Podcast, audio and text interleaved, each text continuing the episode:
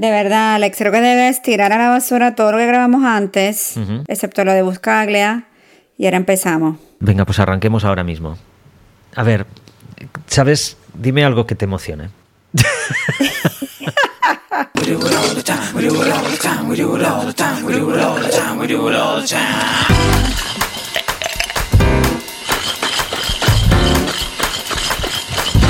La coctelera.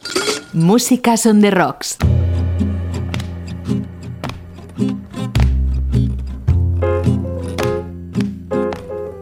En el último programa de la Coctelera Podcast le dimos espacio a los artistas que compartieran con nosotros cómo están pasando el confinamiento, reflexiones, bueno, escuchamos de un montón de gente, pero en este programa queríamos darle la voz a otros eh, actores de la industria musical que normalmente no hablan, ¿no? Es la gente que trabaja tras bastidores, los promotores, los sellos, las tiendas de discos, que facilitan nuestro trabajo como periodistas y que hacen posible que la música llegue a los fanáticos. Exactamente, es la gente que hace posible que un artista eh, suene, se vea, llegue a un escenario o que su música pues también te acompañe.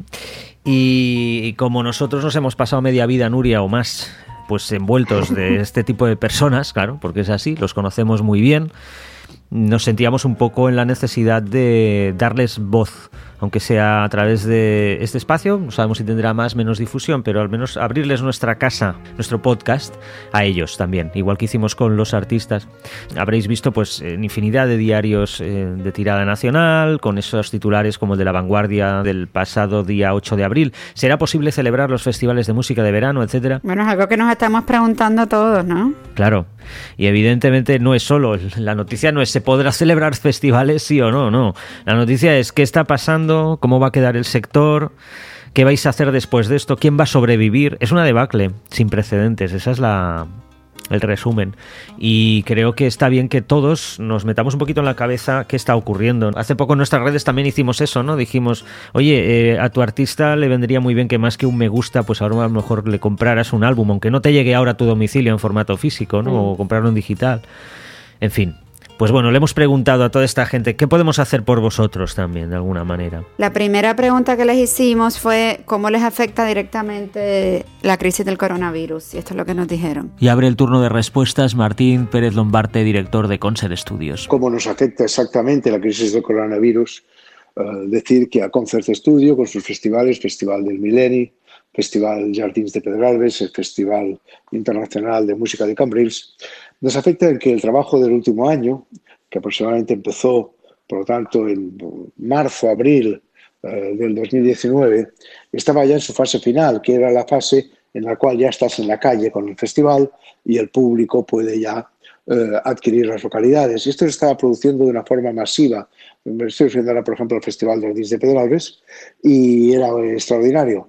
¿Cómo nos afecta? Bueno, pues la paralización absoluta, de, lógicamente, de la venta, la paralización absoluta, por tanto, de la campaña de comunicación y la paralización absoluta en cuanto a la perspectiva de los próximos conciertos. Hola amigos de la coctelera, soy Eneida Fiber de la agencia de comunicación Fiber Productions. Como agencia de comunicación nos ha afectado mucho porque básicamente nuestro trabajo em, eh, se basa en la promoción de conciertos, giras y con todas las cancelaciones que han habido en marzo, abril y las que están empezando ya en mayo, pues la cosa pinta bastante mal. Por suerte también nos encargamos de promociones de lanzamientos, tanto de discos como singles o vídeos, que esto es lo que está ayudando bastante. Está ayudando no solo que también podamos tener trabajo, sino a que los artistas eh, puedan seguir con sus promociones, sus creaciones y, a darles un poco más de salida. Hola, soy Borja Torres de Love Monk. Love Monk es un pequeño sello madrileño en el que tenemos la suerte de sacar discos de, gente tan maravillosa como Pájaro Sunrise, Gecko Turner, Martín Buscaglia, Linda Mirada, Casba 73, Wild Honey o Chip Wickham. A nosotros la crisis del coronavirus nos va a afectar tanto como, a muchos sectores de la sociedad que, están en, en, una situación un poco precaria. la música es un sector muy abandonado, en general las industrias culturales, y va a pegar duro ahí, pero claro, no, no va a pegar más duro que, que en tantos y tantos sectores, desde la hostelería hasta todo lo relacionado con viajes. Así que al final vamos a formar parte de una sociedad que, que, va a necesitar mucha ayuda y mucho apoyo y mucha energía para salir adelante. Eh, soy Francesc Xavier Sánchez y trabajo en los departamentos de prensa de los festivales Barnasans, Portaferrada, Festival de Jazz de Barcelona y también en el ciclo de música clásica de la Orquesta Sinfónica Cámara Musicae que se desarrolla en el Palau de la Música de Barcelona. La crisis del coronavirus mm, ha tocado directamente la línea de flotación de lo que es mi trabajo, puesto que yo me dedico a promocionar conciertos y estos, hasta que no se levante la prohibición, mm, no existen, con lo cual ahora mismo eh, no tengo trabajo. Hola, em, soy Alicia Rodríguez de la promotora Alicia Música y periodista y obviamente la crisis me ha afectado de lleno, puesto que además de tener algunas giras ya previstas para, para estos próximos meses a nivel internacional, como era la de, de Empire eh, a finales de marzo y otras como la de um, It's a Fitzroy en abril, bueno, un montón de giras que se han parado y no solo eso, sino que se han pospuesto y no sabemos hasta qué fecha porque obviamente en septiembre vendrán más mm, nuevas giras, más nuevos discos y el calendario es el que hay y no se puede estirar el mes más y las salas me imagino que tienen ahora mismo un y, los festivales un, un problema de gran envergadura para poder albergar todas las propuestas que les mandamos. La siguiente pregunta que hicimos a todos estos implicados en el sector musical es si han tenido alguna idea o alguna alternativa para superar de alguna forma o afrontar todo esto. Sí, lógicamente. La que, que se te ocurre es alejarte de las fechas eh, más difíciles que no sabemos, porque lo que tenemos es que en este momento sabemos cómo estamos y en este momento pues estamos en un confinamiento, por lo tanto alejarnos de estos días y el Festival de Jardins de Pedralbes que iba a empezar el día 3 de junio, pues empezaría primero de julio. Es decir, estamos intentando retrasar 30 días. Esta posibilidad no pasa solamente por tener las fechas, sino también pasa por el interés del público. Ahí tenemos incertidumbre, evidentemente. ¿Qué sucederá? Habrá mucha euforia y mucho deseo de salir a la calle, mucho deseo de celebrar, o habrá mucha prudencia y no me reúno con nadie y bueno, voy haciendo mis cosas, pero evidentemente no participo en actos masivos. Pues no lo sabemos, aunque también hay otra incertidumbre que es aquellos artistas, sobre todo los que provienen del extranjero eh, y sobre todo parece que los que provienen de Estados Unidos, que también tenemos la inseguridad hoy por hoy de si eh, cumplirán con lo pactado o por salud, por prevención, por no poder cruzar fronteras, no podrán hacerlo así. No lo sabemos. Eh, estamos trabajando mucho en redes sociales, compartiendo los vídeos que nos mandan desde casa o los vídeos que están haciendo, las canciones. Y pues hemos de seguir con la música. La música no ha de parar, es lo que nos da más ánimos en estos momentos más duros. Y la idea que estamos teniendo pues es eso, darle mucha salida a redes, continuar mandando los singles a las radios y el apoyo del público es, primordial en esto. No, no hemos tenido ninguna idea ni hemos lanzado ninguna iniciativa. Eh, en el momento del coronavirus. Hemos intentado mantener una comunicación con, bueno, en las redes y en nuestros newsletters con la gente para que sintiesen que estábamos ahí, pero dentro de, de la poca importancia que tiene que nosotros estemos ahí e intentando que, puedan desenchufar la cabeza dos minutos. Algunos de nuestros artistas sí que han hecho cosas y cosas fantásticas. Pájaros Sonres está cada día desde que ha empezado esto eh, tocando una canción en directo que luego cuelga en su Instagram y está y la verdad es que está siendo fantástico. Martín Buscal está subiendo unos vídeos delirantes, de, graciosos y de divertidos que cuentan un poco el proceso de cómo fue la grabación de su disco. Y yo creo que cualquier cosa que haga cualquiera para y que sirva para que durante tres minutos tengas la cabeza en otro sitio, pues son buenas iniciativas, pero no, no hemos tenido ninguna idea brillante. Realmente, en mi caso, no hay alternativa para superar esto. Ahora mismo, hasta que no vuelvan los conciertos mm, no puedo hacer nada. Ideas tengo muchas. Lo que pasa que eh, antes que superar esto he tenido que superar el coronavirus en sí. Y ahora que ya me encuentro mejor pues sí que voy a intentar que sacar adelante nuevas ideas. Aparte de que he hecho renovado totalmente la web aportando servicios que ya hacía pero que quizás la gente no sabía. Tengo una idea que lanzaremos mañana a todos los medios aunque ya lo ha anunciado Tori Sparks que es la de mm, un, disco con un montón de artistas como A Contra Blues, como los Mambo Jambo, eh, como Tori Sparks. De hecho, es, es, idea suya y yo la voy a ayudar con todas las bandas que están en, en, mi roster y otras que ella conoce a, a llevarla a cabo. Un disco benéfico para ayudar a todos los músicos que están en esta situación. Si a través de crowdfunding podemos conseguir que estos músicos mm, puedan llegar a tener algo más de ingresos, pues bienvenido sea. Wow, pronta recuperación, Alicia. Y es verdad, siento que ha habido esta presión como de buscar alternativas, buscar soluciones, producir dentro de nuestro entorno de emprendedores también siento como que todo el mundo está diciendo, ahora, es el momento perfecto para crecer tu negocio, para buscar soluciones. A ver, chicos, un momento, hay gente como la propia Alicia que está pasando el propio virus, estamos perdiendo familiares, amigos. Es un momento de shock también, de que todo el mundo se está como cayendo en pedazos. Entonces es normal que no hayan tampoco soluciones al momento. La gente hace lo que puede.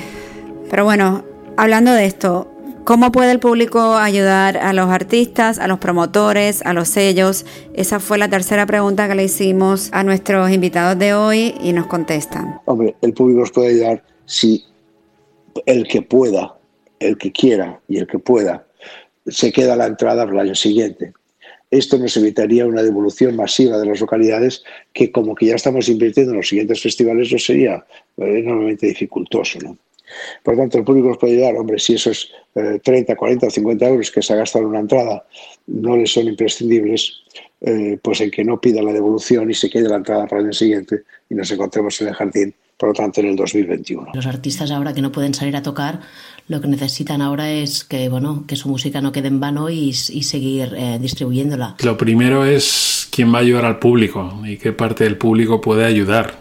A nosotros casi es más importante que sean conscientes de que eh, en la industria de la música hay muchísima gente que va más allá del artista que ven en un concierto o que escuchan en un disco. Y, hay, y toda esa gente va a sufrir un montón va a sufrir el artista, que además nosotros tenemos unos artistas de un nivel que es muy sufrible, pero luego van a sufrir los backliners, van a sufrir los técnicos de sonido, van a sufrir las salas que apoyan a la música, van a sufrir, va a sufrir todo el mundo.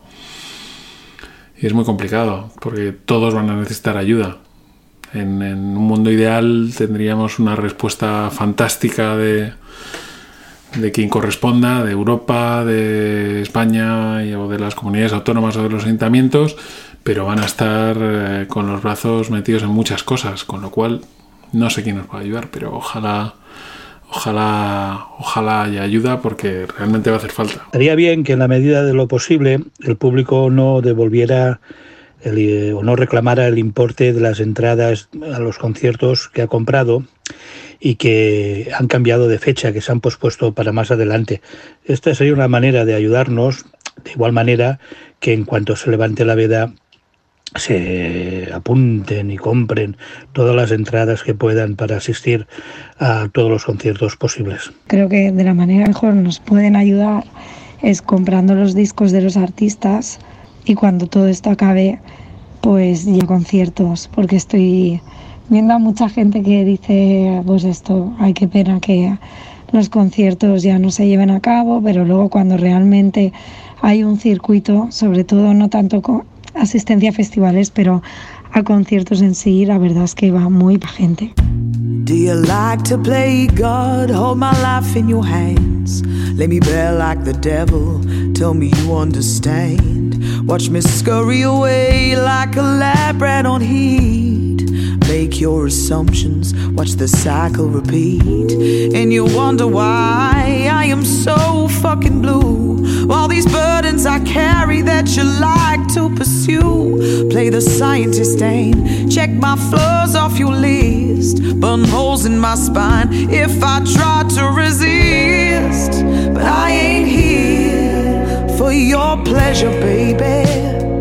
Y la última pregunta que les hicimos a todos ellos es cómo ven la recuperación del sector y esto fue lo que nos dijeron. Siento decir que no sé cuántos de nosotros sobreviviremos hoy, digamos, a esta crisis del coronavirus, no lo sé, sinceramente no lo sé.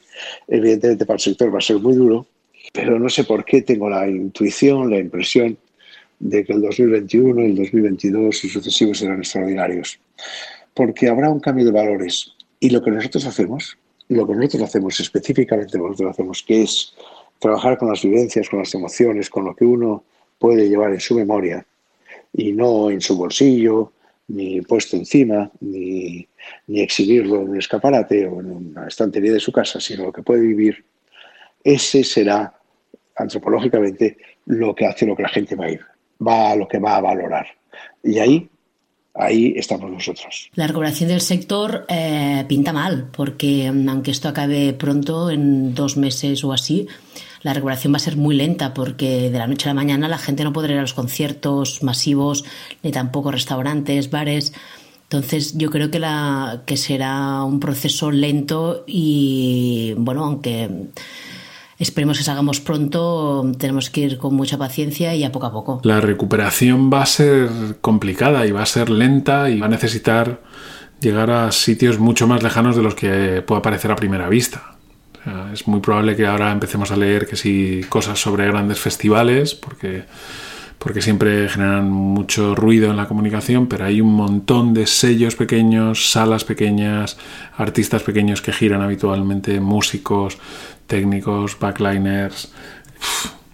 hay un montón de gente que va a sufrir esto y que estaban ya un poco al límite y van a necesitar una recuperación que les levante de un sitio complicado. Mal, muy mal. Mm, es un sector muy castigado siempre es siempre el último de la fila como sector y, esto es un, bueno, una, situación muy grave. No, no, no sé qué presente tiene y futuro poco, vamos. Pues toda la ilusión que le ponemos por seguir adelante todo, o sea que no nos vamos a rendir, está claro que la recuperación del sector no va a ser de aquí a un mes cuando el confinamiento finalice. Todos tenemos clarísimo que nuestro sector está bastante hundido y no quiero ser 100% pesimista, pero va a costar mucho. Va a ser de los sectores que se recuperen más tarde. Un abrazo de esperanza para todos.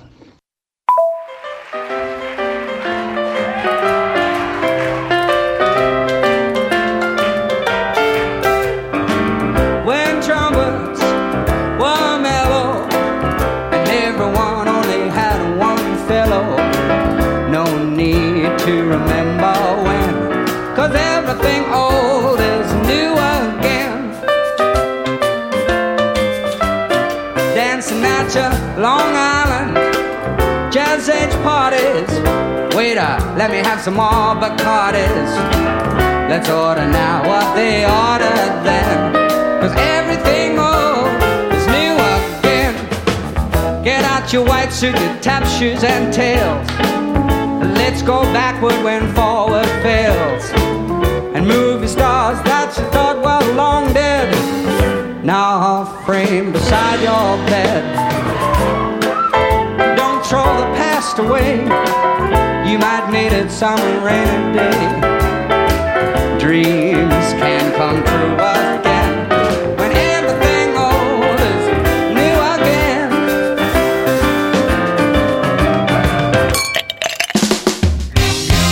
Estás en la coctelera. Músicas para oídos inconformistas. okay.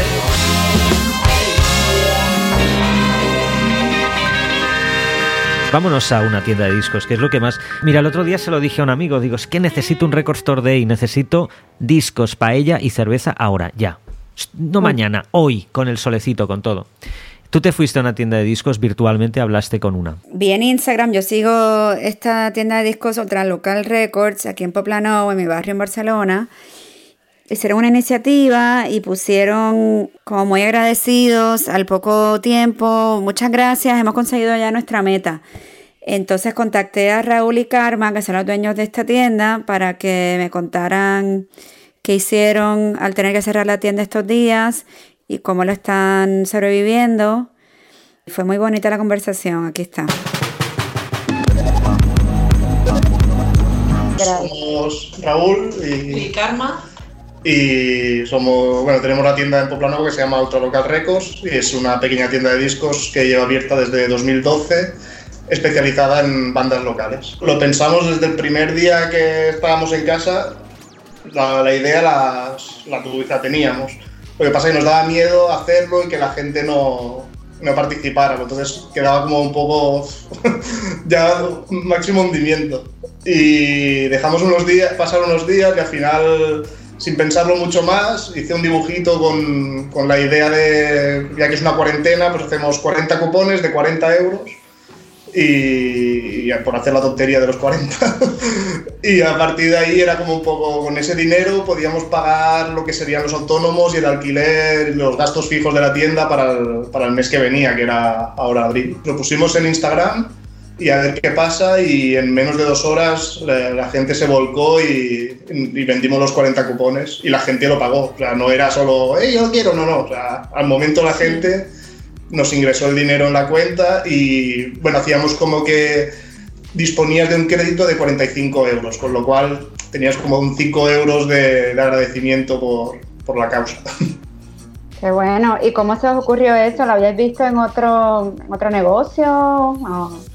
No, lo que decía Karma, teníamos, ¿no? ella siempre hablaba mucho de lo de la casa de resistencia, si algún día nos pasaba algo, o si algún día queríamos organizar algo y no, no podíamos porque no tenemos dinero eh, es un concepto que no sé de... Bueno, viene del de, concepto de ayuda mutua entre trabajadores. La caja de resistencia normalmente se organiza cuando hay periodos de huelga. Esto en realidad, claro, desvirtúa un poco el sentido de la caja de resistencia, pero sí que le da sentido a, la comunidad, ¿no? El, si nosotros queremos sobrevivir a lo que nos está pasando, necesitamos dinero para poder sobrevivir, porque si no se pagan los gastos habrá que cerrar y las personas que nos rodean no quieren que eso suceda y aparte de que son melómanos y que evidentemente eso se convertirá en discos, han querido ayudarnos. ¿no? Y el concepto de resistencia real. Sí, lo que hemos notado es eso, que al final la gente quiere, quiere ayudar y eso es llena un montón. Y decíais que Local realmente es un sitio de la comunidad, ¿no? Eh, cuéntenos un poco qué tipo de eventos hacéis o cómo se reúne la gente allí. Bueno, básicamente es una tienda de discos de barrio nos hemos rodeado de gente que, que nos hemos querido un poco entre todos y simplemente por el, la, el, punto común de tener un espacio más allá de los discos, porque al final ahí nos encontramos con los vecinos, amigos, nuevos amigos y, y eso se ha ido creando sí. con el tiempo. Hacemos también conciertos en la tienda y eso hace a lo mejor que también venga la gente que a lo mejor no entraría a una tienda de discos porque ya no compra pero sí que viene a ver algún concierto, a charlar con nosotros y, y estamos ahí a gustito. Sí, es curioso porque hay algo que te une, pero en realidad somos todos muy distintos, ¿no? Y bueno, el que nos une no sé, no sé exactamente lo que es, pero... Nos une como un, como un sitio, yo creo. Sí, el espacio, ¿no? Al final...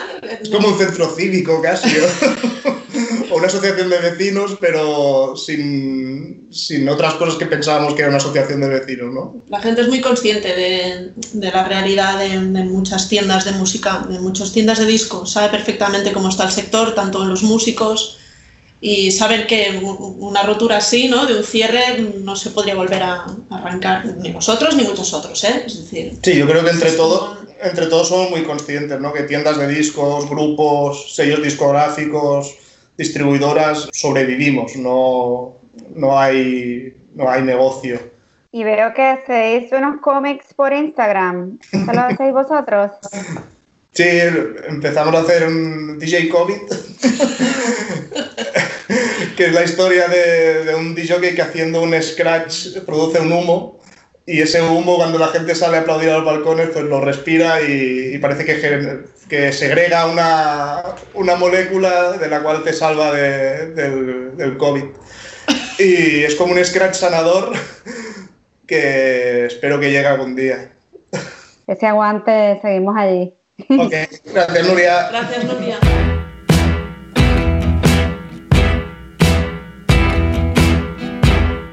You can fall in love with heaven. You can fall in love with hell.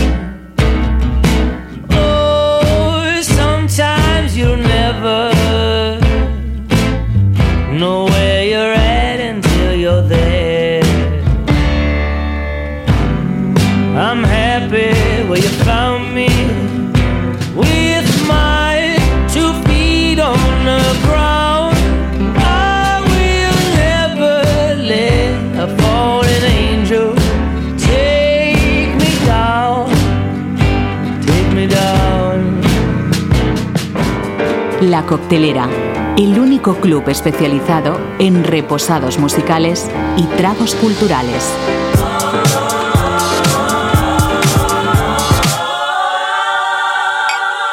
Bueno, Nuria, nos estamos comiendo unas cuantas entrevistas vía Skype y vía Zoom. Ya sé que hacíamos algunas también antes, pero ahora no queda más remedio. ¿Cómo, cómo te resulta eso a ti? Es como el new normal, es, es entrar a casa de otra gente, es, es como cercano, fíjate.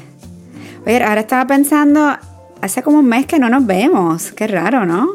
O sea, como hablamos todos los días y nos vemos por pantalla, como que estamos viviendo en un mundo virtual, sin movernos de casa. Tienes razón, lo que pasa es que yo, por ejemplo, en las conversaciones con artistas me gusta...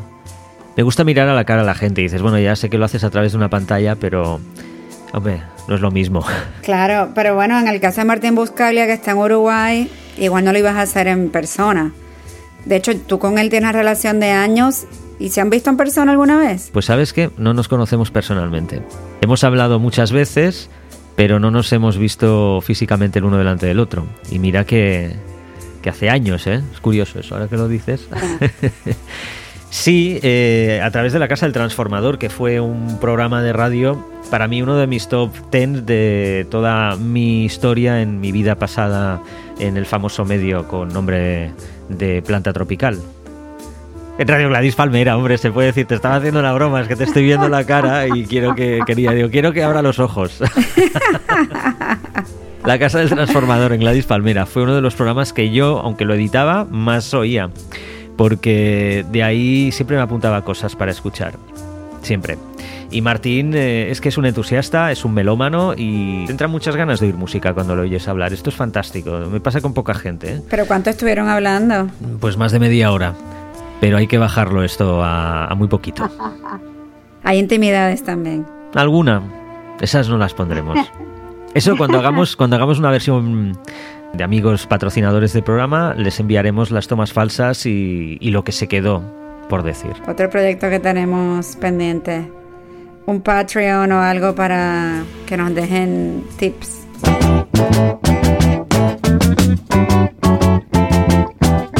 Vale, intentaré no pisarte, aunque si es una conversación mejor, ¿no? Que no sea A, B, A, B, pero bueno. Pero sí. Ahí va.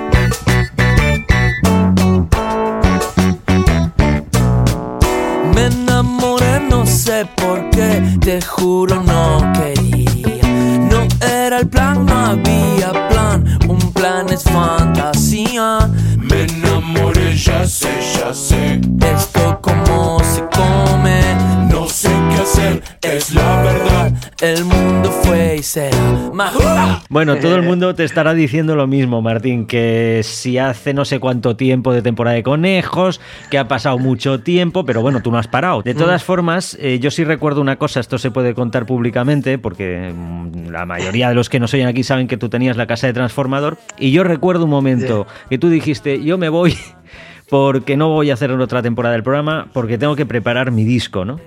Entonces, ¿cuál fue la determinación para grabar este disco? ¿Cómo fue a partir de ahí? Básicamente sentir que tenía un disco para ofrecer al mundo, con tantísima música que hay en la vuelta, vos lo, vos lo sabés, la- hay una música más que suficiente para todos los paladares auditivos. ¿no? Entonces, si querés hacer un disco, si querés sumar algo más a esa discoteca de, de Babel, está bueno que estés convencido, que, que- que pienses que confíes en que tenés algo que, que contiene cierto grado de, de poderío.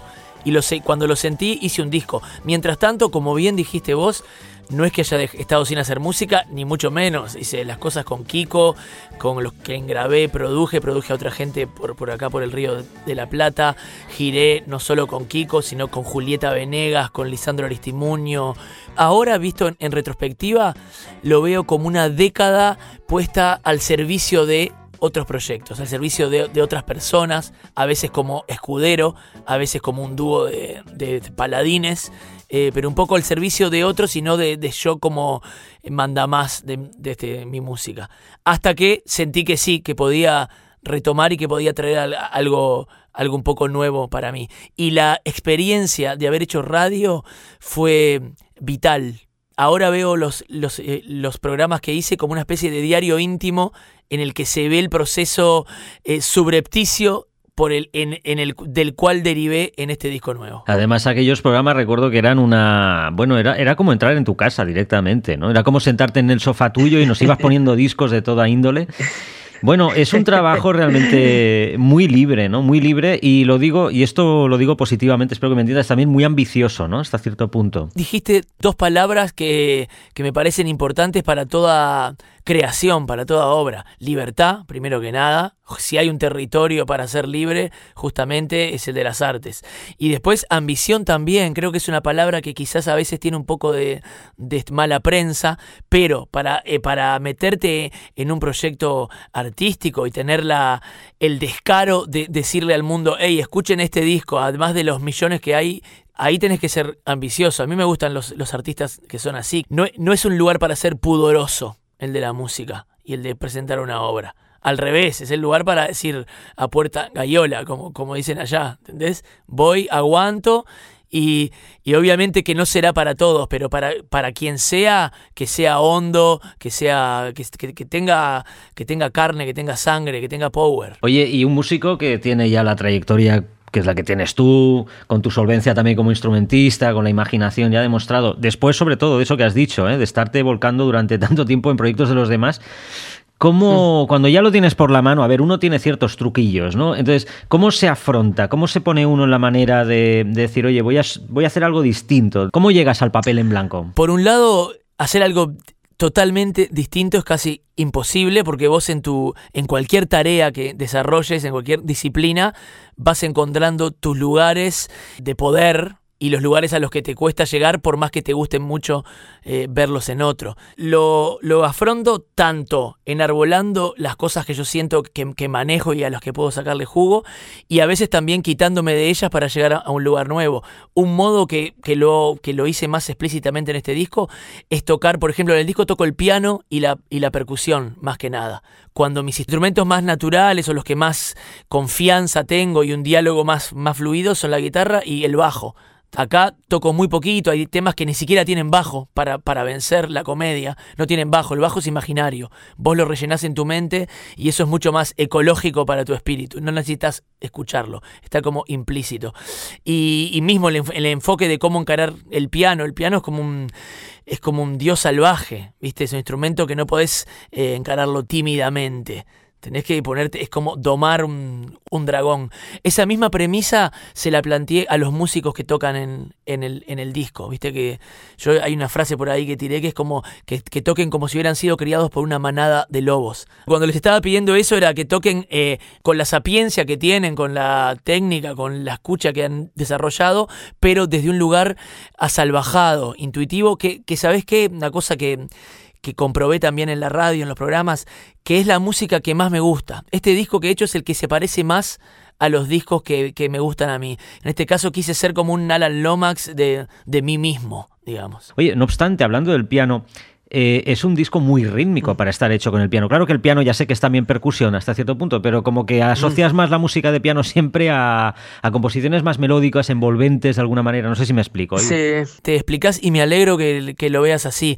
Es verdad, yo el piano lo, eh, lo, toco como un, como un percusionista. De hecho, microfoneé bastante eh, adrede pedales y martillos para que prevaleciera ese enfoque. Y, y, los pianistas que más admiro, más allá de que estoy a años luz de poder tocar como ellos, tienen esa impronta, desde Bola de Nieve a Thelonious Monk a Hugo Fatoruso. Entonces por, por, ahí viene el enfoque. Y me gusta eso de que, de que un instrumento más asociado con lo melódico lo puedas correr del lugar. Eso es también usar el instrumento como si hubiera sido criado el instrumento. Cayó de un, de un avión en la selva y lo tocan unos babuinos que había, que había por ahí. Bueno, ahora vamos a Mira, podemos hacer una apuesta a ver cuántas veces también te dicen las dos palabras mágicas, que es analógico y orgánico. exactamente, exactamente. Absoluta, absolutamente 100% todo lo que, lo que suena sonó fuera de la... No hay, no, hay, no hay plugins más que después para la mezcla, para hacer todo, pero no hay todo lo que suena. Las máquinas están tocadas todas, las programaciones, inclusive Chusa, que es el tema como más electrónico que hay. Eso lo grabé con un sampler SU700 Yamaha viejísimo con unos teclados eh, Casio SK5, que es como un sampler primitivo, un Casio Tone, eh, en fin, eh, todo, todo lo que, lo que suena está tocado afuera, que también es una cosa que, que con la que estaba entusiasmado para hacerlo así. Me gusta todo, ¿no? He hecho otros discos de otra manera, mismo el que hicimos con Kiko muy poco antes de que yo grabara este, suena de otra manera también, creo, no sé, va, va por otro lado, eh, pero en este caso sí quería mantener esa, esa crudeza orgánica, confiando en, esa cosa de ritual, un disco que me que, que, lo tuve como referencia es un disco de mm, Exuma, no sé si lo tenés, Exuma es un músico de, de Barbados, creo, o de alguna isla de por ahí, medio como un Cat Stevens, eh, pero voodoo digamos. Viste que Cat Stevens se, estaba ahogando y ahí le dijo, si me salvo de esta me, me, vuelvo al Islam. Este Exuma me parece que se perdió en la selva y, y lo agarraron unos reducidores de, de, cabezas y tiene un primer disco que es muy... Ah, eh, que tiene una sensación que aunque no se parece en nada a este disco, sí en el, en el espíritu que tiene que ver con todo esto que estamos hablando, de una cosa más chamánica, si se quiere, pero chamánica de verdad, no de hacer una cumbia electrónica al día de hoy. Vivo en el siglo XXI, escucho música del siglo XXI, pero la música es algo tan ancestral y tan ritualístico que es solo buscar las, herramientas que cada uno tiene y maneja para poder llegar a ese, lugar eh, primigenio, si se quiere. Toca tu instrumento, el que te tocó, el que llevas dentro lo sepas o no, toca por la noche y por la mañana, que el que no lo toca se le desafina. Tenemos todas las facilidades del mundo para todo, hacer vídeos, editar fotos, con la música lo mismo, ha habido una revolución en 10 años increíble pero se ha vuelto demasiado quirúrgico, ¿no? Y a veces es difícil eh. aislarse de eso, ¿no? Decir, oye, que no necesito todos estos plugins, todas estas secuenciaciones milimétricas, es difícil. Eso tiene que ver igual también con, con, los tiempos que vivimos, ¿no? Es decir, estamos súper conectados y al mismo tiempo tenemos tantas distracciones. Exactamente, exactamente. Entonces parecería con muchas cosas, con la música entre ellas, que, un, que se hace música porque se puede y no porque se debe. Yo quiero hacer discos porque debo, porque sé, porque siento que tengo un grupo de canciones o de arreglos o de sonoridad que me parece que, que, juntos generan algo, no solamente porque puedo. Si es porque puedo, ser músico en ese sentido es de las artes que de más que como que más fácilmente podés transformarte imaginariamente en uno. En un solo día podés sacarte una selfie, subirla a un Bandcamp, grabarte con un programa unos temas con unos con un autotune y, unos loops que baje por ahí y ya ser entre comillas músico. De todas maneras, no quiere decir este, esto que desdeñe a la tecnología para nada. Cuando toco en vivo muchas veces lo hago en forma de hombre orquesta con diversas maquinarias.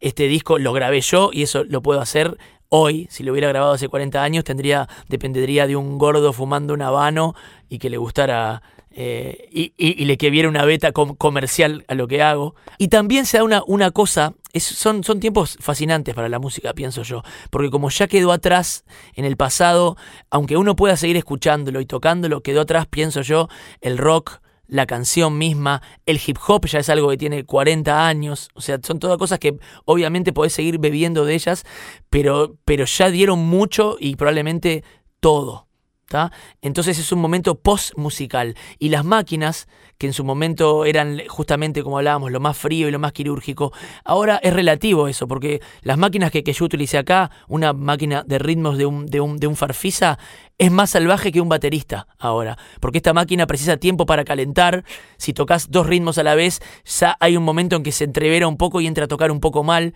y un baterista ahora aprendió a tocar escuchando máquinas, entonces toca muy derecho y corrige todo en la compu, entonces pasa a ser más salvaje la máquina de, ritmos antiguas que el baterista humano. Hasta con los cantantes pasa ahora. Si vos escuchás cantantes jóvenes, sobre todo pop, los que cantan bien cantan como si tuvieran autotune, como si que se criaron escuchando música autotunada, aprendieron a colocar la voz de una manera que ya parece que tuvieran autotune. Y entonces los traperos son fascinantes ahora, porque para que el autotune funcione bien, tenés que cantar mal. Entonces ya no es el punk, que el punk era no sé cantar y, e, e igual me hago músico. Ahora es aunque supiera cantar, voy a cantar mal adrede para que así funcione esta máquina. Es una locura. Bueno, pues vamos a confiar en que, eh, justamente, que valga la redundancia, confiemos en que el confinamiento nos devuelva un poco a la, a la pausada lectura y escucha que necesitamos en estos tiempos de lectura en diagonal, ¿sabes? Que es como leemos muchas veces, desgraciadamente, las pantallas, ¿no? Eh, Martín, seguiría contigo una hora más, pero el programita es muy corto, llevamos 20 minutos juntos. Eh, muchísimas gracias por tu tiempo enhorabuena por este trabajo. Muchas gracias, un placer, la verdad. En casa durmió en el sillón de la sala y por la mañana seguía knockout. Fue cuando mi amor, sin mala intención, a todo volumen puso la canción de Irene Cara. Y cuando sonó, si vieras tu cara de espanto, Leroy, tirándote el pelo, dantesca visión, huiste gritando el horror, el horror. Leroy,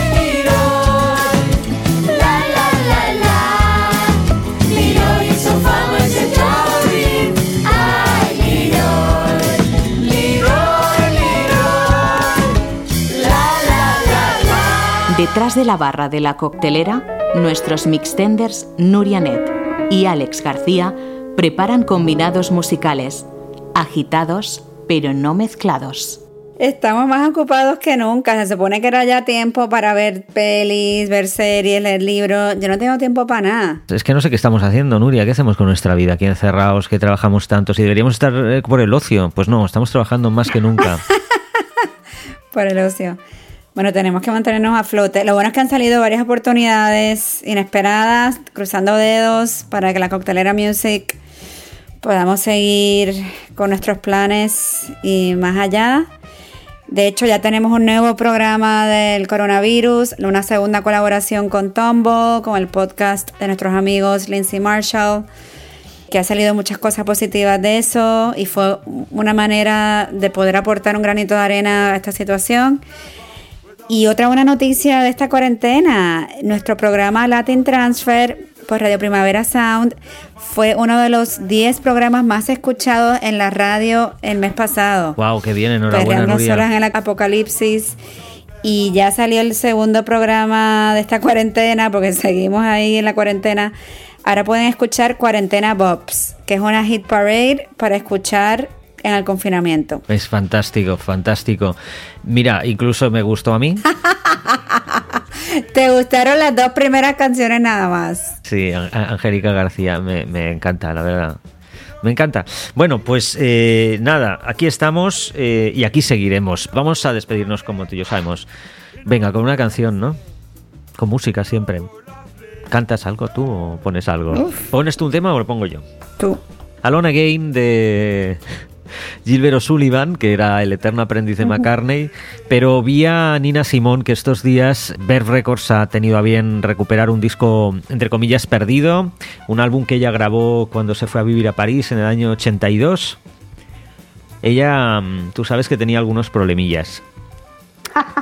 Entonces, esta canción tiene una doble lectura, ¿vale? Porque bajo la aparente eh, cosa liviana de Gilbert O'Sullivan por debajo subyace todo una especie de, río subterráneo de gran dramatismo y de enorme oleaje emocional. Que no doy más la brasa, me despido y tú también. Nos seguimos viendo en la pantalla y con todos vosotros nos escuchamos de verdad cuando queráis. Sabéis que nos hacéis un favor cada vez que le dais al play, ¿no? Sí, suscríbanse en plataformas para recibir la Coctelera Podcast. ¿Qué pasará en dos semanas? ¿Nos podremos ver en persona o seguirá el distanciamiento social?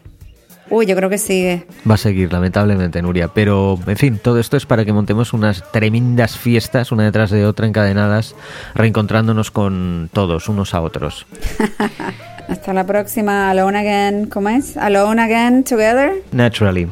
Salud. Chao. I remember this afternoon when my sister came into the room. She refused to say how my father was, but I knew he'd be dying soon. And I was oh so glad, and it was oh so sad that I realized that I despised this man I'd once called father, hated his hanging on. Fingers clutching his body now, just 88 pounds. Blinded eyes still searching for some distant dream that had faded away at the seams, dying alone naturally.